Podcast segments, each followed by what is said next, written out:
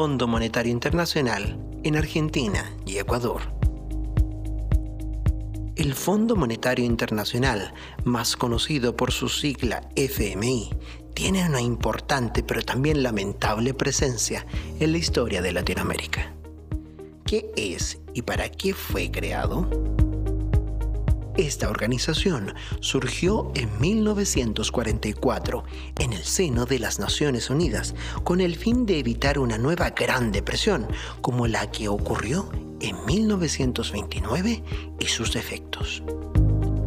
Su declarada misión es asegurar la estabilidad del sistema monetario internacional, supervisando las políticas económicas de cada país miembro, proporcionando préstamos y entregando formación y capacitación.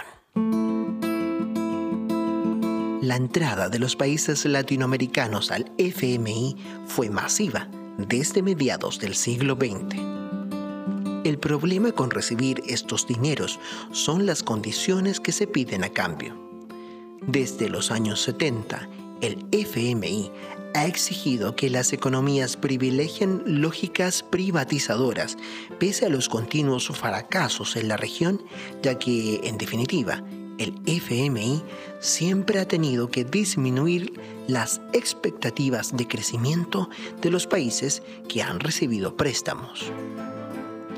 Privatización en salud, en pensiones, abaratar costos de la mano de obra con reformas laborales, entre otras medidas que van en contra de una redistribución justa de las riquezas del país.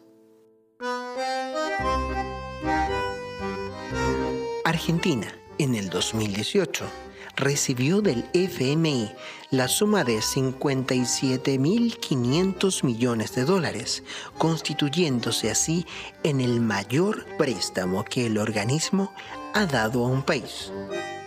¿Resultado? Según un estudio del Observatorio de Políticas Públicas de la Universidad Nacional de Avellaneda, 8 de cada 10 dólares se han fugado del país. Ecuador, por otra parte, ha recibido en 2019 4.200 millones como parte de un crédito mayor que superan los 10.000 millones de dólares. Las recetas económicas del FMI se expresan sustantivamente en promover la austeridad del gasto fiscal. Así, en Ecuador, por ejemplo, se eliminó el subsidio a la benzina, aumentando el precio de la gasolina de 1.85 dólares el galón a 2.3 dólares y el diésel de 1.08 dólares a 2.27 dólares.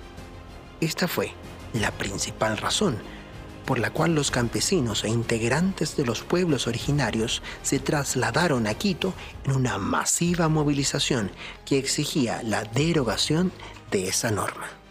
El presidente Moreno se vio obligado a escapar de la capital acusando entre los medios un posible golpe de Estado, pero en realidad era la presión de un pueblo que no aceptaba ser aún más precarizado. La historia se replica en Argentina, pero con ribetes de verdadera tragedia. En este caso, para justificar el préstamo, Macri trató de culpar a los gobiernos pasados, pero los números son esclarecedores.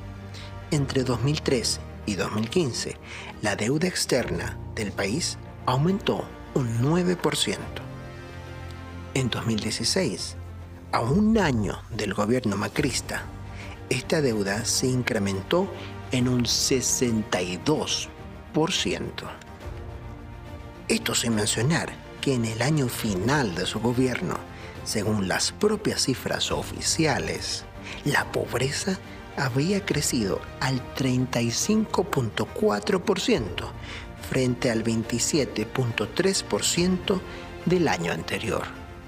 La cifra representa unos 16 millones de personas en todo el país cuyos ingresos no alcanzan para cubrir los servicios básicos.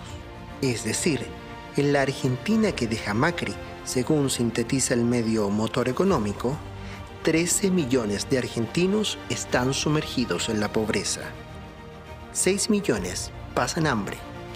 Existen 2.700.000 indigentes en el territorio nacional. 1.500.000 de nuevos pobres desde la asunción de Mauricio Macri. 600.000 personas cayeron en la indigencia en los últimos 18 meses. 66% de los argentinos gana menos que lo necesario para la canasta mínima.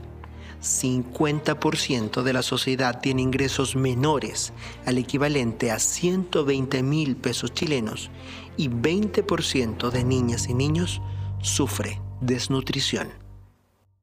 Estos y otros muchos casos de relación del FMI con países de Latinoamérica hacen que el enunciado final de la misión que declara el organismo pueda entenderse como un verdadero chiste cruel. Comillas. Asimismo, el FMI promueve el empleo y contribuye a reducir la pobreza en el mundo entero. Cierre de comillas. ¿Por qué los países latinoamericanos siguen pidiendo préstamos al FMI a sabiendas de las condiciones precarizadoras que éste impondrá como condición para concederlo? Este contenido forma parte del curso digital Conflictos del siglo XXI en América Latina de la Universidad Abierta de Recoleta.